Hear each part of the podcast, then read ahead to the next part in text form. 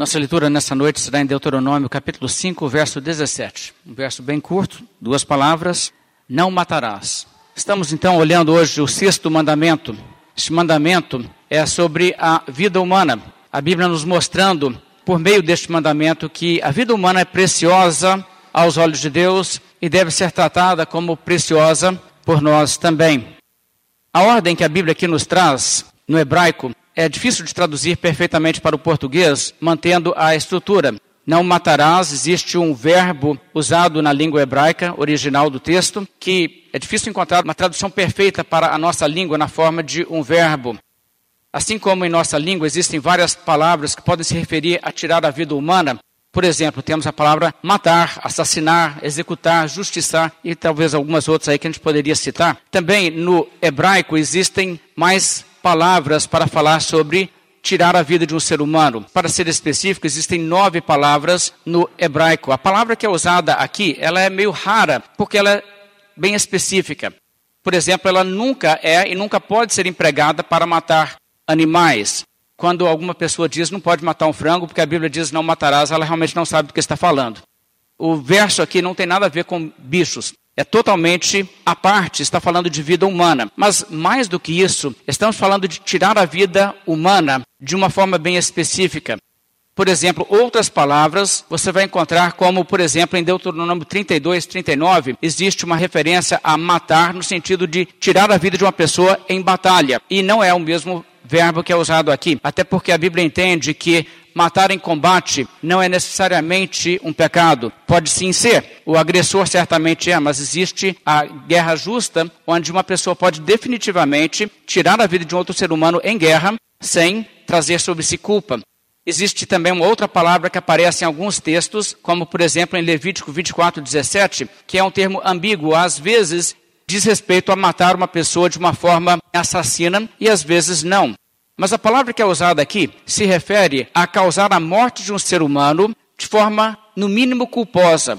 Ou deliberadamente, intencionalmente, matando uma pessoa inocente, ou causando sua morte de uma forma culposa por negligência ou coisa do tipo dentro do que nós chamaríamos, em português, o homicídio culposo ou o homicídio doloso. Embora a definição que esses termos podem acabar tendo no direito possam não corresponder exatamente ao que estamos falando aqui na Escritura, porque a interpretação da lei no país pode acabar chamando alguma coisa de não assassinato, não homicídio, que a Bíblia diga é homicídio sim. Então, estamos usando termos que poderiam fazer sentido, mas não necessariamente dando aval à interpretação dos juristas de nosso país em relação ao que seria e não seria essas coisas. Essa definição bíblica tem que ser entendida pelo cristão como prioritária.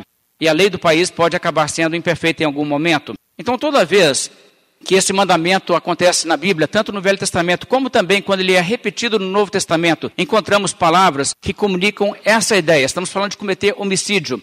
Estamos falando de ser culpado de sangue inocente. Agora, obviamente, nós temos um problema sério com esse pecado em nossa sociedade, em nossos dias. Se você observar simplesmente um jornal, dificilmente você vai folhear um jornal e chegar até o final sem encontrar referência a homicídio acontecendo em nosso país. Nós temos um índice alto de homicídio, o que deve nos preocupar, especialmente como cristãos desse país. E isso está, na verdade, tendo a tendência de fazer com que as pessoas comecem a achar isso até meio normal como coisa que deve ser quase que incorporado como parte da vida. E eu acho que é um pouco triste a maneira em que algumas pessoas aconselham até mesmo as famílias vítimas a aceitarem essas coisas como se isso aí fosse ah, a vida é assim mesmo, tem dessas coisas. Isso, na verdade, deve nos produzir revolta e inconformidade. Então, como povo de Deus, nós não podemos permitir que a forma mundana de pensar venha a contaminar nossas mentes também. Nós temos que ser luz no meio das trevas nesse sentido e temos que ter uma voz profética para a nossa sociedade, avisando da seriedade desse pecado aos olhos de Deus. Deixe-me dar um exemplo do que eu creio que é um sintoma de como a sociedade ocidental moderna vem perdendo a valorização da vida humana. Existe uma realidade que em décadas atrás, pessoas da cultura ocidental com influência do cristianismo, nós nunca tivemos uma cultura realmente cristã, né? mas existe uma porcentagem de cristãos dentro de uma certa nação, elas influenciam a visão daquela cultura como um todo. Mas pessoas se chocavam às vezes como Em algumas sociedades sem influência do cristianismo, a vida era muito barata e tirar a vida humana uma coisa assim, inconsequente. Mas uma história foi escrita em 1948 nos Estados Unidos, uma história breve chamada A Loteria. E ela causou muita polêmica na época, porque era sobre uma comunidade rural pequena, cuja população concluiu que deveriam fazer um sacrifício humano para o bem geral, em resumo. Então fizeram uma loteria para determinar quem seria sacrificado. E a história conclui com a execução de uma mulher clamando, mas as pessoas apedrejam e acabou. Essa história foi usada por décadas em salas de aula, especialmente nas faculdades, quando se discutia ética. E alguns professores observaram que a reação dos alunos, inicialmente, era de imensa revolta com a história. Se sentiam enojados, se sentiam assim, totalmente inconformados de que aquilo fosse a história. Mas na década de 60, eles começaram a perceber uma mudança na reação. Pouco a pouco, os alunos que vinham chegando à sala de aula, nunca tendo ouvido aquela história antes, passaram a protestar menos. Até que, enfim, os protestos passaram a ser raros. Alunos, então, começaram até a sentir vergonha de manifestar objeção. E hoje essa história praticamente não é usada mais, porque ela não causa o efeito que os professores precisam. Ninguém reage muito. Aliás, alguns professores relatam que a última vez que eles chegaram a usar essa história, pessoas que leram chegaram a comentar o seguinte, quando chegaram no final da história. Não, muito doido. Eles pegaram as pedras e fazem mesmo, né? É o ritual deles. Outra pessoa fala assim: É, o fim é meio sem graça, não achei nada demais. Uma coisa meio seca. Para onde foi a revolta contra o pecado de tirar a vida humana inocente, expressada pelas gerações passadas, pelo menos nesse contexto da cultura americana? A verdade é que isso acontece quando uma sociedade vai se distanciando dos pilares cristãos sobre os quais repousam a percepção de que a vida humana é sagrada e que existe um mandamento imperativo de Deus para os seres humanos de proteger a vida humana inocente. O resultado é exatamente uma degradação da sociedade e uma indiferença para com crimes de sangue. Um senhor chamado Viktor Frankl foi duas vezes preso em campo de concentração nazista.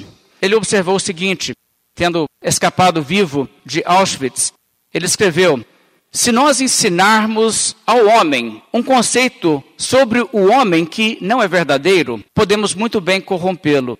Quando nós ensinamos que o ser humano é uma automação de reflexos, uma máquina pensante, um conglomerado de instintos, um peão com desejos e reflexos, ou seja, um mero produto da genética e do meio ambiente, nós alimentamos o niilismo ao qual o homem moderno já está propenso. Eu conheci de perto esse estágio final da corrupção no meu segundo campo de concentração, Auschwitz. As câmaras de gás de Auschwitz foram a consequência máxima da teoria de que o homem nada mais é que um produto da genética e do meio ambiente, ou como os nazistas gostavam de dizer, sangue e solo. Estou absolutamente convencido de que as câmaras de gás de Auschwitz, Treblinka, Majdanek foram preparadas em última análise não em algum ministério ou departamento em Berlim, mas nas escrivaninhas e nas salas de aula de cientistas e filósofos nihilistas. É uma declaração bastante perspicaz. E a história se repete. Se você estudar sobre a história da Alemanha, o século XIX foi um século de apostasia da fé cristã. Liberalismo teológico entrou e as pessoas não acreditavam quase mais que a Bíblia era a palavra de Deus na época em que Hitler chegou ao poder. Havia uma incredulidade generalizada disso. Uma pequena minoria assim, ainda segurava essas pontas. Mas é muito semelhante ao que acontece em nossa cultura hoje.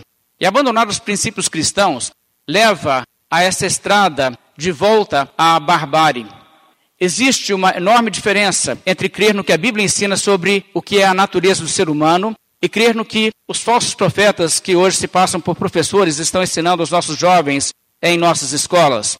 Existe um enorme engano na mensagem que a vida humana surgiu do acaso, que ela só tem valor quando os seres humanos lhe atribuem algum valor subjetivo e que a morte é uma coisa natural, não deve nos causar tanta revolta.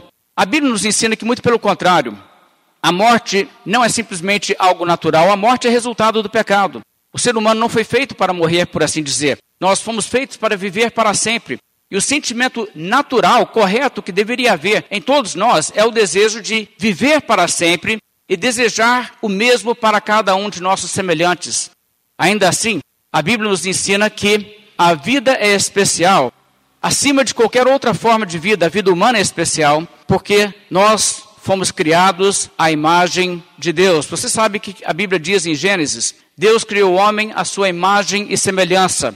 Isso muda totalmente a visão de uma pessoa que compreende o que isso significa. Deus nos fez de um modo que reflete algo do que Ele mesmo é. Não fisicamente, claro, porque Deus não é físico, Deus é espírito, mas Deus nos conferiu algumas características que Ele mesmo possui, e isso nos torna capazes de nos relacionarmos com Ele e termos comunhão com Ele, que é uma característica em si especial. O teólogo Louis Berkhoff explica em sua teologia sistemática o que significa ser criado à imagem de Deus. Ouça o que ele explica. Como um ser humano à imagem de Deus, o homem tem uma natureza racional e moral que não perdeu com o pecado e que não poderia perder sem deixar de ser homem.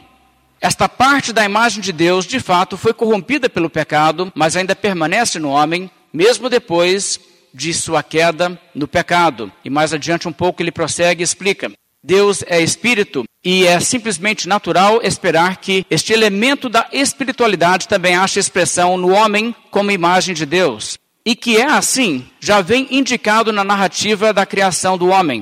Deus, citando Gênesis, lhe soprou nas narinas o fôlego de vida e o homem passou a ser alma vivente. O fôlego de vida, ou sopro de vida, é o princípio de sua vida e a alma vivente é a própria existência do homem, o seu ser. A alma está unida e adaptada a um corpo, mas também pode, se necessário, existir sem o corpo. Em vista disso, podemos falar do homem como ser espiritual e também, nesse sentido, como imagem de Deus. O que ele está dizendo é que nós temos a imagem de Deus porque nós temos essa característica de sermos seres morais seres racionais que tomamos decisões com aplicações morais, assim como Deus. E também nós somos criados à imagem de Deus, porque Deus, sendo Espírito, Deus nos fez alma vivente. E o ser humano, mais essencialmente, é isso, o seu espírito. Tanto é que se houver a morte e a separação do corpo da alma, nós não dizemos que a pessoa fica na terra, mas que a pessoa vai embora. O corpo fica para trás e a pessoa parte desse mundo. Então, é o espírito que é propriamente a essência da pessoa. Como Berkhoff destaca, nessa passagem, o homem passou a ser alma vivente, citando Gênesis 2, o verso 5. Então, essa característica de nos criar a sua imagem como seres morais, que temos uma existência eterna pela frente. Nunca um ser humano sairá de existência. Isso também faz com que nós tenhamos um valor intrínseco aos olhos de Deus. Se algum ser humano valoriza isso ou não. E a triste tragédia do pecado é o que o pecado faz com uma criatura feita assim, à imagem de Deus, como corrompe, deforma essa maravilhosa criação de Deus e como pode inclusive levar à ruína eterna.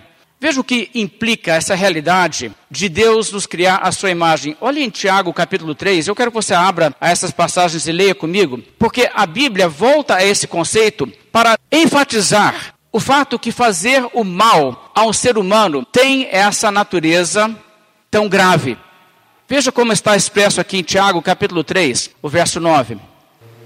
Aqui a Bíblia diz sobre a língua, como a, a língua é usada para pecar de tantas formas.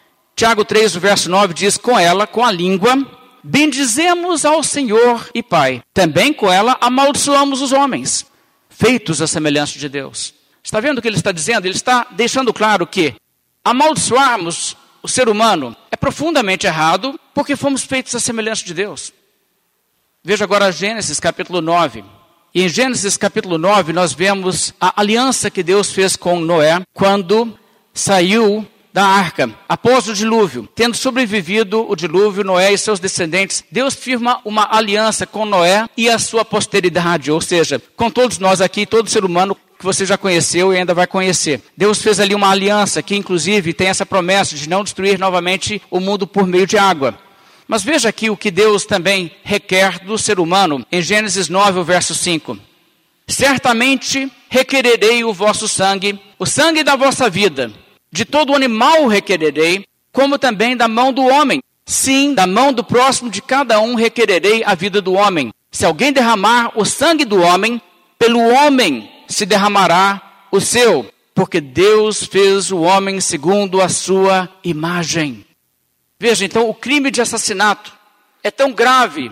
Por quê? Porque Deus fez o homem segundo a sua imagem, por causa do que o ser humano é. O valor da vida humana só será compreendido se se compreender também esse fato. E o fato que Deus nos criou também, claro, traz a implicação de que nós devemos diretamente a Deus as nossas vidas e nossa existência, de forma que nós não pertencemos a nós tanto quanto nós pertencemos a Deus. E por isso também, quem tira a vida de outro ser humano afronta a Deus diretamente. Não cabe a nós decidirmos quem tem vida.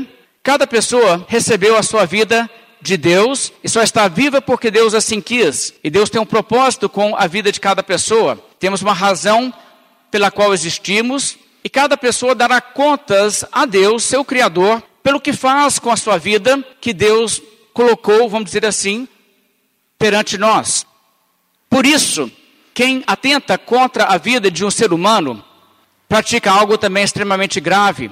A agressão contra a vida humana é uma agressão contra aquilo que pertence a Deus. Só Deus poderia autorizar o ato de tirar uma vida humana. Então é uma questão assim extremamente grave.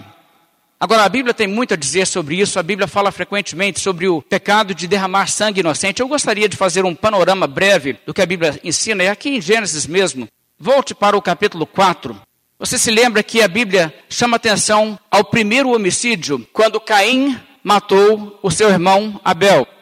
Caim, provavelmente o primeiro ser humano a nascer nesse planeta. Nós sabemos que Adão e Eva tiveram muitos filhos e filhas, além de Caim e Abel, mas a impressão que nós temos é que Caim foi o primeiro a nascer, pode ser que não era, mas ele matou Abel. E veja o que diz Gênesis 4, verso 10. E disse Deus: Que fizeste? A voz do sangue de teu irmão, clama da terra a mim. Veja, o sangue clama a Deus. Ou seja, independentemente se houver um governo no mundo, se houver uma sociedade que se preocupa com isso, Deus se preocupa com isso. Deus vê isso e Deus está olhando e vendo esse ato. Para ele isso é consequente. Mas esse não foi o final da história, claro, foi só o início. Logo um descendente de Caim, veja o verso 23. Gênesis 4, 23. E disse Lameque às suas esposas. Já era também polígamo esse homem. Adá e Zilá, os nomes delas.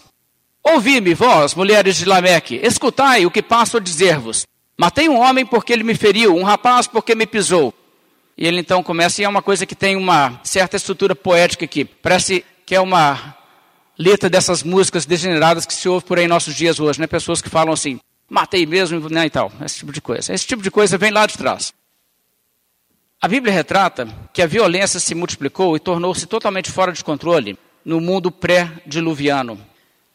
Capítulo 6 de Gênesis nos mostra como a sociedade se corrompeu ao extremo, pelo fato que os filhos de Deus, aqueles que conheciam a verdade de Deus e tinham o temor de Deus no seu coração, se casaram com mulheres que não estavam nem aí para Deus, de modo que até os seus filhos também se corromperam nesse contexto de um lar misto, e o resultado foi uma sociedade onde os homens que eram de maior estatura foram valentes e causaram toda espécie de opressão e maldade. A Bíblia diz no capítulo 6 de Gênesis, verso 4, ora, naquele tempo havia gigantes na terra, seriam homens muito altos, como foi muito bem explicado semana passada aqui pelo pastor Adriano. E também depois disso, quando os filhos de Deus possuíram as filhas dos homens, a linhagem santa se misturando com a linhagem rebelde contra Deus, as quais lhes deram filhos, estes foram valentes. Os filhos dos filhos de Deus não foram pessoas de índole boa, foram pessoas violentas. Varões de renome na antiguidade ficaram famosos por causa da sua valentia. E o verso 5 então resume: Viu o Senhor que a maldade do homem se havia multiplicado na terra e que era continuamente mal todo o desígnio do seu coração. É nesse ponto que a humanidade chegou, o verso 11 diz: A terra estava corrompida à vista de Deus e cheia de violência. Viu Deus a terra e eis que estava corrompida porque todo ser vivente havia corrompido o seu caminho na terra. Exceção era Noé e sua família, só esses. Isso trouxe o juízo de Deus sobre a humanidade. Deus destruiu toda a população do mundo, com exceção de uma única família nessa ocasião. E após o dilúvio, com um novo início, é que chegamos ao capítulo 9. Eu quero que você volte lá, em Gênesis capítulo 9, verso 5. Deus estabelecendo agora esse pacto com Noé, explica a Noé e a sua descendência: certamente requererei o vosso sangue, o sangue da vossa vida, de todo animal o requererei, como também da mão do homem. Sim, da mão do próximo de cada um requererei a vida do homem. Se alguém derramar o sangue do homem, pelo homem se derramará o seu, porque Deus fez o homem segundo a sua imagem. E aqui Deus estabeleceu um mandamento que é dado à raça humana. O mandamento é este: se um ser humano cometer homicídio, matar uma outra pessoa, Deus cobra da humanidade que a humanidade execute o assassino. É isso que a Bíblia está dizendo. E a Bíblia está dizendo que isso é parte do pacto que Deus fez com a humanidade, uma vez que a humanidade sai da arca. A justificativa é essa, porque o homem é feito segundo a imagem de Deus. Agora veja o imperativo aqui do verso 6: Se alguém derramar o sangue do homem, pelo homem se derramará o seu. Na verdade, isso aqui na Escritura constitui a base para se estabelecer governo humano. Não existe como cumprir esse mandato que Deus dá à humanidade, a menos que a sociedade organize alguma espécie de governo. Quando uma pessoa comete homicídio, essa pessoa tem que ser executada. Deus cobra isso de nós. Mas para que façamos isso, temos que estabelecer um governo. Então, o governo tem esse papel. Agora, existem muitos governos, como o nosso, que não faz isso, faz um tanto de outras coisas que Deus não mandou fazer, mas o que Deus mandou fazer não faz. Isso é muito grave. Espero que você entenda o quanto isso é grave. Quando Deus estabeleceu a teocracia de Israel, claro que Deus reiterou essas mesmas realidades, esse mesmo princípio. Existem pessoas, às vezes, que leem a Bíblia e não entendem a Bíblia realmente, e veem que a Bíblia prescreve, por exemplo, na lei de Moisés, pena de morte para assassinos, e dizem: Ah, mas a Bíblia então está em contradição, porque a Bíblia diz não matarás. Está vendo? Não estão entendendo. O não matarás não está falando sobre executar um homicida, está falando sobre matar pessoas inocentes. Então isso é totalmente contrário. Aliás, tudo isso aqui que nós estamos lendo, Gênesis, os livros da lei, são autoria de Moisés, de modo que, se você quer entender o que Moisés quis dizer quando ele diz não matarás, leia o resto que ele escreveu. E se torna muito claro. Mas os cristãos que entendem a Bíblia em geral são necessariamente favoráveis à pena de morte para assassinos. Isso é uma coisa que está muito clara na Bíblia. Então, o que a Bíblia aqui está nos dizendo é exatamente isso. A sociedade tem o dever de estabelecer meios para que homicidas sejam executados. Agora vamos olhar também como isso se aplica na lei de Moisés. Veja, por exemplo, em Êxodo capítulo 21. Você vai encontrar como a lei de Moisés para Israel, como nação teocrática, tinha essa prescrição. Agora, existem outros crimes que pessoas poderiam cometer e as pessoas poderiam não receber a pena de morte, a vida poderia ser resgatada como uma multa, alguma coisa do tipo. Mas não quando houvesse homicídio doloso, pessoa que matasse deliberadamente, intencionalmente um ser humano. Êxodo 21, verso 12, a Bíblia diz: Quem ferir a outro, de modo que este morra, também será morto. Porém, se não lhe armou ciladas, mas Deus lhe permitiu que caísse em suas mãos, então te designarei algum lugar para onde ele fugirá. Se alguém vier maliciosamente contra o próximo, matando-o à traição, tirá-lo-ás até mesmo do meu altar para que morra.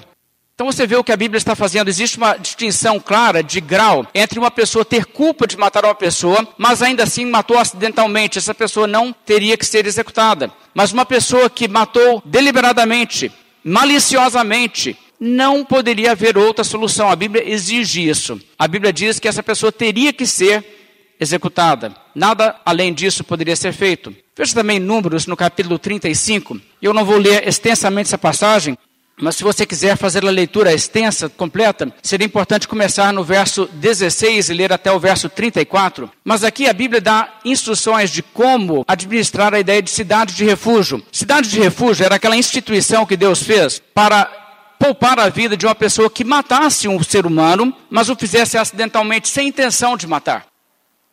Mas em relação à culpa de matar-se intencionalmente, veja o que a Bíblia diz aqui em Números 35, verso 33. Assim não profanareis a terra em que estais, porque o sangue profana a terra.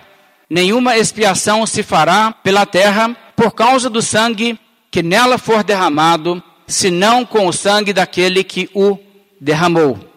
Agora veja, isso é uma declaração extremamente séria. Deus mostra, na verdade, ser uma realidade que se aplica a todas as nações.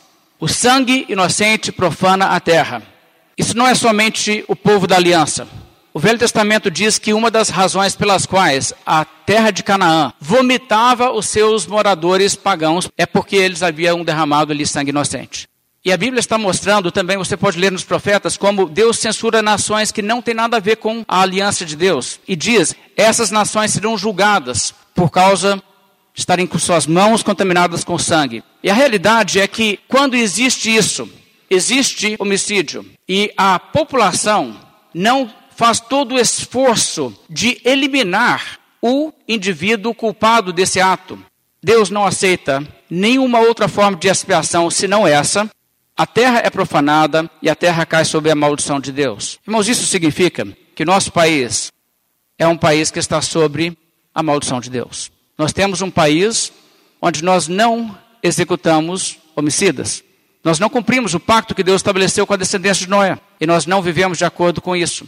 E não há como Deus deixar impune e deixar um país viver as maravilhas quando a morte de vítimas inocentes é tratada com descaso, como muitas vezes é feito em nosso país. Você não pode chegar para Deus e dizer para Deus, ah, mas nós demos a ele 30 anos de cadeia. E Deus diz, ah, nesse caso tudo bem. Não, nesse caso não é tudo bem. É um pecado muito grave. É importante entender isso. E a verdade, irmãos, é que Deus cobra o sangue sempre que ele é derramado. E se uma sociedade se posicionar corretamente, ela consegue reduzir muito, muito, o derramamento de sangue inocente. Se ela não se posicionar corretamente, o sangue inocente será derramado e a culpa será coletiva. Mas se Deus sempre cobra o sangue, que falamos sobre os casos onde Deus mesmo manda executar? Bem, veja aí em Números, já que você está em Números, capítulo 35, o verso 27 e o vingador do sangue o achar fora dos limites dela, se o vingador do sangue matar o homicida, não será culpado do sangue. O vingador do sangue não será culpado do sangue, mas alguém será. Quem é que será? O próprio homicida. Veja como funciona. Se uma pessoa comete um assassinato e por isso ela é executada, Deus irá cobrar o sangue das duas pessoas que morreram.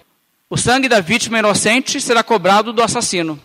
E o seu sangue também será cobrado dele, porque ele criou a conjuntura pela qual ele tinha que ser executado. A culpa dele ser executado é dele, e não é do Estado, não é da população. Ele terá que dar contas dessa questão. Então a Bíblia usa essa expressão, que o sangue cai sobre a própria cabeça. Veja também Êxodo capítulo 22. A mesma realidade é verdade sobre legítima defesa.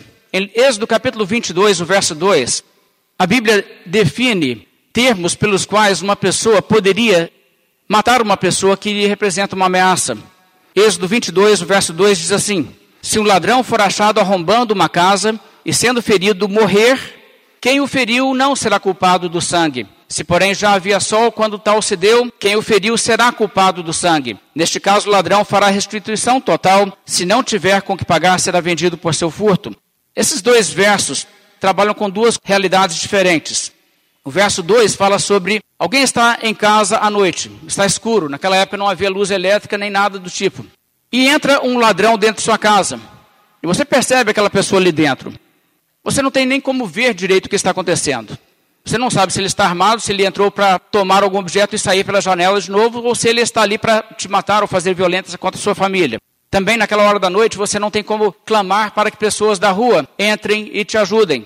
Deus diz, nessa circunstância, você pode realmente matar a pessoa e você não tem culpa de sangue. Mas haverá culpa de sangue de quem é a culpa? É do indivíduo que entrou na casa. A culpa da sua morte, ele um dia terá que, diante de Deus, prestar contas do fato que o seu ato, a sua decisão, provocou a sua própria morte. A culpa será dele. Por outro lado, se for já de dia, já tem sol, como diz o texto, presume-se que nesses casos haveria condições de contornar a situação de outra maneira, de modo que não seria legítimo matar aquela pessoa mas tomar outra providência. Mas você vê esse princípio também em relação ao que a Bíblia ensina sobre guerra. E nós falamos recentemente sobre isso no estudo de números, por isso nem vou dar muita atenção a esse fato. Mas uma pessoa que está lutando em uma guerra justa pode, de fato, matar uma outra pessoa E a culpa será não de quem matou propriamente, mas a culpa das pessoas que promoveram e provocaram a guerra. E até mesmo daquelas pessoas que prestam serviço militar, lutando em uma causa que é injusta. Se você, por exemplo, entra como combatente em uma guerra e você está ali combatendo, mas a causa que o seu país está promovendo não é justa, e você morrer naquela guerra, você é culpado do seu sangue. E se você matar alguém, você também é culpado pelo sangue daquela pessoa. Então essa realidade é inescapável. A vida humana será sempre cobrada. Nós vamos olhar agora em Isaías capítulo 59 e eu quero que vocês vejam como a humanidade, não praticando aquilo que Deus exigiu desde o dilúvio, se colocou novamente em uma condição onde a violência é corriqueira e onde existe muito sangue em nossas mãos. E eu quero que você observe que não é apenas o indivíduo que mata, que tem as mãos contaminadas de sangue, mas cada membro de uma sociedade que não cumpre devidamente o seu papel é.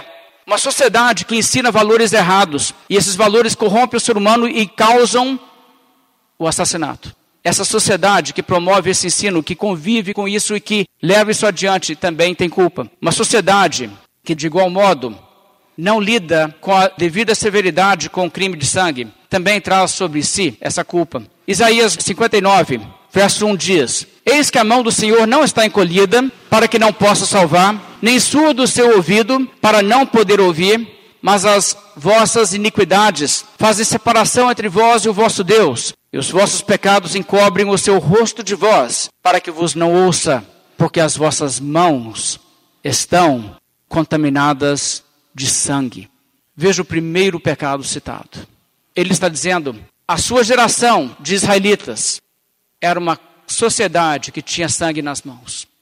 As vossas mãos estão contaminadas de sangue, e os vossos dedos de iniquidade. Os vossos lábios falam mentiras, e a vossa língua profere maldade. Ninguém há que clame pela justiça. Está vendo? A injustiça acontece e ninguém está protestando. Tem que haver justiça. Tem que haver justiça. Justiça não foi feita. Houve um homicídio. Cadê justiça? Ninguém há que clame pela justiça. Ninguém que compareça em juízo pela verdade. Pessoas até com medo de testemunhar. Confiam no que é nulo e andam falando mentiras. Concebem o mal e dão à luz a iniquidade. Chocam ovos de áspide e tecem teias de aranha. O que comer os ovos dela morrerá. Se um dos ovos é pisado, sai-lhe uma víbora. As suas teias não se prestam para vestes. Os homens não poderão cobrir-se com o que elas fazem. As obras deles são obras de iniquidade. Obra de violência há nas suas mãos. Os seus pés correm para o mal. São velozes para derramar sangue inocente. Os seus pensamentos são pensamentos de iniquidade. E nos seus caminhos há desolação e abatimento. Desconhecem o caminho da paz, não a justiça dos seus passos, Fizeram para si veredas tortuosas. Quem anda por elas não conhece a paz. E o texto, na verdade, continua, poderíamos ler até o verso 14, porque continua falando de tudo isso. Mas a realidade é que aqui nós temos um retrato de uma sociedade onde a violência acontece e não existe punição adequada e fica por isso mesmo, e na verdade parece muito bem um retrato de nossos dias. Será que nós temos sangue inocente em nossas mãos? Sangue inocente é uma coisa muito séria. Volte o olhar também para Deuteronômio, capítulo 21. Quero que vocês leiam comigo essa passagem também. Porque, irmãos, só lendo a Bíblia para você captar uma mensagem diferente do que a mensagem que a nossa cultura traz, uma mensagem assim, de desvalorização da vida humana. Deuteronômio 21, o verso 1 diz: Quando na terra que te der o Senhor teu Deus para possuir, se achar algum morto caído no campo, sem que se saiba quem o matou, e aí vai dando a instrução o que, que se deve fazer. Agora veja só o que aconteceu aqui. Houve um homicídio, mas não se sabe quem foi o indivíduo que matou. Aí nesse caso, ah, então nesse caso nós não temos culpa, não é isso? Aí não tem nada que preocupar. A verdade é que deveria se fazer todo o esforço para identificar. E no caso de não conseguir identificar, veja o que a Bíblia diz. Verso 7. Os anciãos da cidade mais próxima tinham todo um ritual que eles deveriam fazer. Eles deveriam tomar ali um animal, um novilho, deveriam imolar aquele animal, e o verso 7 explica: e dirão, e estão dizendo isso para Deus: as nossas mãos não derramaram esse sangue, e os nossos olhos o não viram derramar-se. Deus, o Senhor testemunha, nós não sabemos, nós não temos como saber quem foi que fez. Verso 8: ser propício a teu povo de Israel, que tu, ó Senhor, resgataste, e não ponhas a culpa do sangue inocente no meio do teu povo de Israel. E a culpa daquele sangue lhe será perdoada. Mas só nesses termos. Estão vendo a seriedade da coisa? Todo esforço é feito para identificar o homicida e fazer justiça. Mas não tendo condições de fazer, então você clama a Deus e diz: Senhor Deus, tem misericórdia de nós, porque sangue inocente foi derramado, mas não há nada mais que nós podemos fazer. E nesse caso, Deus diz: tudo bem, eu perdoo a sociedade. Bem, mas se isso é verdade, irmãos, a verdade é que nós temos sangue inocente em nossas mãos, sim. E nós temos bastante. Eu conheço pessoalmente pessoas que foram assassinadas. Eu acho que você provavelmente também, se você já vive algum tempo nesse país. E justiça foi feita? Ou o sangue continua clamando à terra? Irmãos, nós temos coisas que são realmente assustadoras quando nós pensamos sobre isso que isso exige de nós, como cristãos, irmãos, entre outras coisas, é que nós devemos apoiar políticos que são favoráveis à pena de morte para assassinos. Isso é uma necessidade bíblica. Existem eleições em que você, na verdade, nem tem um candidato desse tipo pelo qual votar. Mas você deveria se informar, isso deve ser um critério de decisão para um cristão. Se você sabe, esse indivíduo, e pode ser até para vereador de Lafayette, porque ninguém chega a ser senador ou presidente da república se não tiver alguma ascensão política. Se você sabe que o indivíduo é contra a pena de morte, isso deve contar contra aquela pessoa. É a favor de pena de morte para assassinos é um motivo pelo qual você diz: esse aí estaria levando o nosso país numa direção que nos livraria da culpa de sangue. Além disso, nós devemos apoiar o trabalho da polícia. Existe uma realidade tão triste que em nosso país, policiais muitas vezes têm que lidar com elementos extremamente perigosos. Todos nós queremos que alguém vá lá e use em frente, mas eles expõem suas vidas muitas vezes perdem suas vidas. E é revoltante o pouco caso que se faz com isso em nossa sociedade. Tem a impressão que se faz mais caso quando se mata uma pessoa que, na verdade, está praticando crimes, do que quando um oficial de justiça é morto em nosso país tentando defender a população. Isso também demonstra uma inversão de valores. Culpa de sangue também vem quando existe incitação a atos de sangue. Veja em Atos capítulo 3. Em Atos capítulo 3, o apóstolo Pedro especificamente disse aos moradores de Jerusalém que eles tinham culpa de sangue, no caso do sangue de Jesus Cristo. Atos 3, o verso 14 nos diz: Vós, porém, negastes o santo e o justo, e pedistes que vos concedessem um homicida. Dessarte matastes o autor da vida, a quem Deus ressuscitou dentre os mortos, do que nós somos testemunhas. Agora, vocês viram aqui o que, que o apóstolo Pedro declarou a essas pessoas? Fizeram duas coisas absurdas. Primeiramente, disseram crucifica-o, crucifica-o, em relação a Jesus, que era não somente vida inocente, como o próprio autor da vida. E além disso, pediram a soltura de um homicida. Vocês viram isso aqui? Negastes o santo e o justo e pedistes que vos concedesse um homicida. Liberta aquele lá, não mata aquele não, mas era um homicida. Barrabás. Barrabás era réu de morte, mas ele não recebeu a pena de morte. Jesus não era réu de morte ele recebeu. E a Bíblia que diz que a população de Jerusalém então era responsável por todos os dois erros. Capítulo 2, verso 36, Pedro chega a dizer para essas pessoas: Vós crucificastes, vocês crucificaram Jesus porque vocês levaram a coisa assim acontecer. Pilatos teria tido até o propósito de soltar Jesus, mas ele se sentiu pressionado pela população, de maneira que eles tinham culpa. Existem casos onde pessoas incitam a violência, promovem a violência. Até mesmo existe uma tendência de produzir entretenimento que corrompe os valores e produz uma degradação moral e um prazer na violência gratuita. Isso também pode ser elemento que promova o pecado de homicídio.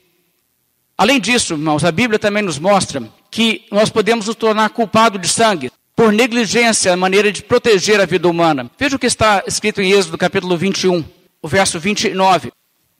Muitas vezes, quando acidentes acontecem, pessoas morrem, existe sim culpa de sangue.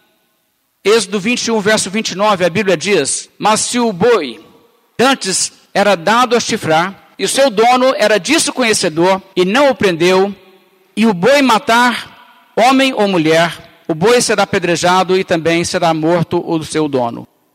A Bíblia está aqui dizendo: uma pessoa que sabe, eu tenho um animal perigoso, esse boi pode realmente matar alguém, mas ele não toma providências para que aquele animal não chegue a matar uma pessoa. E nisso, uma pessoa morre. O dono do boi é culpado de sangue. E Deus exige reparação.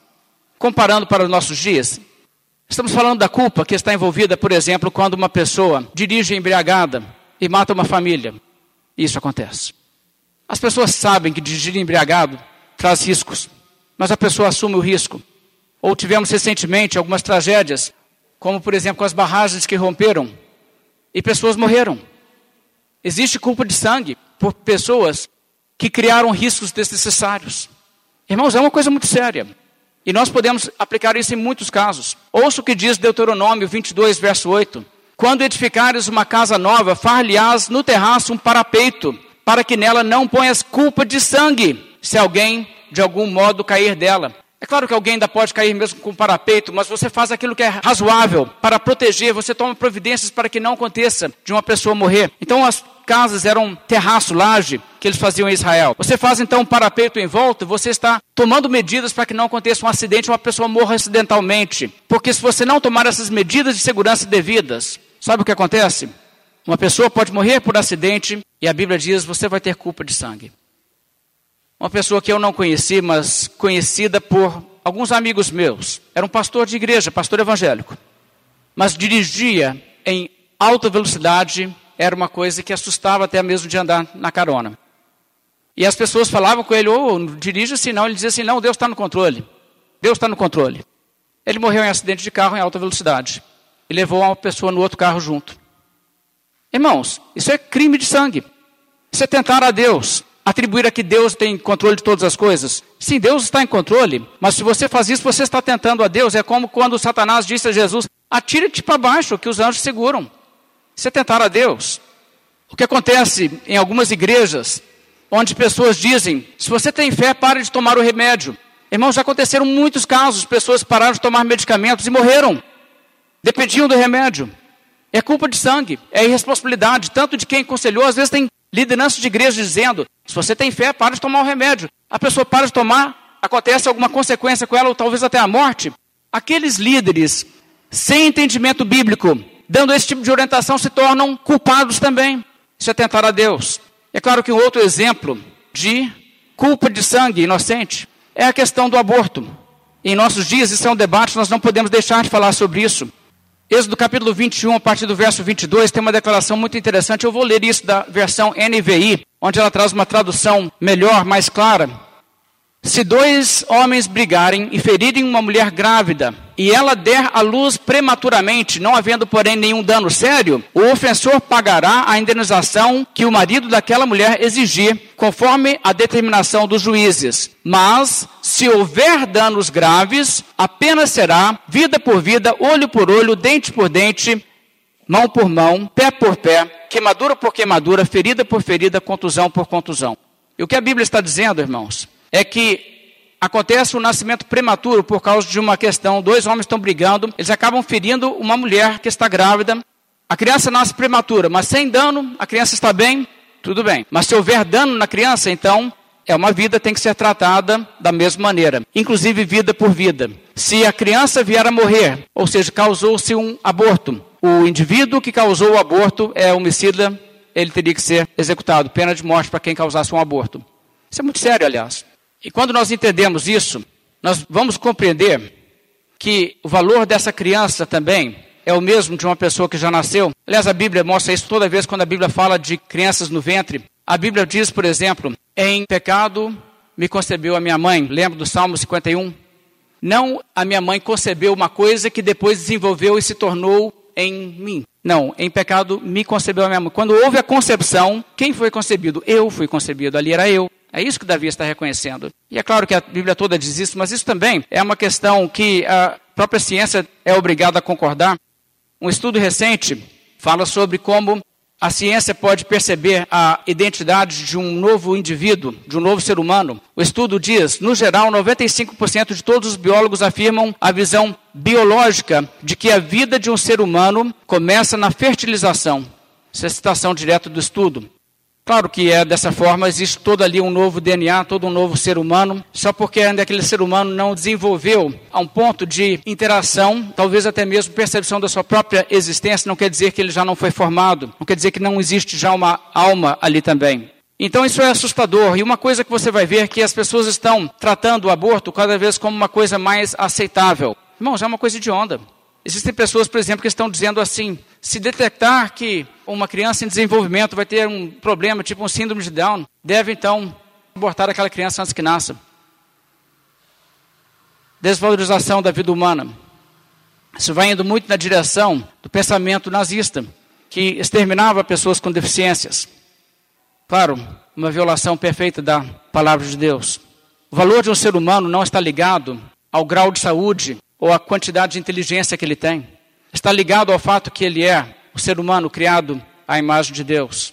E por isso, irmãos, você deve entender que os pais que decidem praticar um ato que pode resultar em concepção são responsáveis por aquela vida, ambos os pais, o homem e a mulher. Então pense no que você está fazendo. Você se relacionaria com uma pessoa que teria a índole de assassinar um filho seu? Eu espero que não, não sei nem como. Não consigo entender, sentir atração por uma pessoa que descartaria um filho como se fosse lixo. Agora, de qualquer forma, a verdade é que pessoas podem até ter relações sexuais nesses termos, mas isso não é o mesmo que fazer amor. Quando você ama uma pessoa, só de pensar que um bebê gerado é filho ou filha dessa pessoa que você ama, faz com que você tenha amor irresistível por aquela criança, se é que você ama. Não tem como não amar. E a nossa sociedade está num caminho de imensa perversão quando ela não tem esse tipo de sentimento de amor natural. Cristãos deveriam também usar de toda a sua influência para combater a legalização do aborto. Nosso país ainda tem essa realidade de que o aborto é ilegal. Eu digo ainda tem porque estudos sociais indicam que estamos possivelmente indo em outra direção. Mas não se engane, em nossa sociedade é possível praticar um aborto clandestinamente sem aprovação oficial da população. Se isso acontece, a culpa é somente das pessoas envolvidas. Mas se a sociedade der o seu selo de aprovação ao aborto, o que acontecerá é que todo aborto que for cometido trará culpa sobre aquelas pessoas envolvidas e todas as pessoas que cooperaram para que aquilo fosse feito legalmente. Todas as pessoas. Acho que isso é um assunto que muitos cristãos não estão realmente percebendo e não estão levando a sério. Olha, irmãos, não apoiem candidatos que estão a favor da legalização do aborto. Não apoie. Porque você vai trazer culpa de sangue sobre você mesmo. Um dia pode ser que a legislação do Brasil venha a mudar, mas que você possa protestar e dizer: Eu não ajudei eu não ajudei. Desde 1980, 1 bilhão 557 milhões de abortos foram praticados no mundo. Irmãos, é muita gente. Muita gente. Mais que a população da Índia. Mais que um bilhão e meio de pessoas foram assim mortas. No Brasil, isso também tem acontecido. Não abra as portas para que isso aconteça mais. Além disso, devemos enfatizar que suicídio é também uma violação deste mandamento. O suicídio é o homicídio de si mesmo. Existe, claro, circunstâncias que podem levar uma pessoa à loucura, onde a insanidade toma conta e ela acaba fazendo uma questão que ela, em estado natural, não faria. Eu entendo isso. É possível que Deus verá com atenuantes, mas não deixe de ser um pecado. E nós nunca devemos incentivar as pessoas, como muitas pessoas hoje dizem: a vida é sua, se você não está feliz, você não precisa de viver mais. A verdade é que a sua vida é uma oportunidade de servir a Deus neste mundo e Deus te cobrará por isso. E uma pessoa que tira a sua própria vida, tudo aquilo que ela faria ainda, que seria benefício, será também cobrado dela, porque ela está se isentando de sua responsabilidade. Então, irmãos, em tudo isso, nós temos que ter uma postura clara como cristãos e entender que a vida humana é sagrada aos olhos de Deus, de modo que nós temos que também lutar por ela. Não matarás implica em uma conduta em muitas áreas de nossa vida. Implica na mensagem que nós pregamos e implica que nós também devemos agir de modo a livrar as pessoas que estão sendo vítimas. Provérbios 24, 11 diz: Livra os que estão sendo levados para a morte e salva os que cambaleiam indo para serem mortos. Que Deus nos ajude a fazer isso. Vamos nos colocar de pé, fazer uma oração encerrando nossa mensagem dessa noite.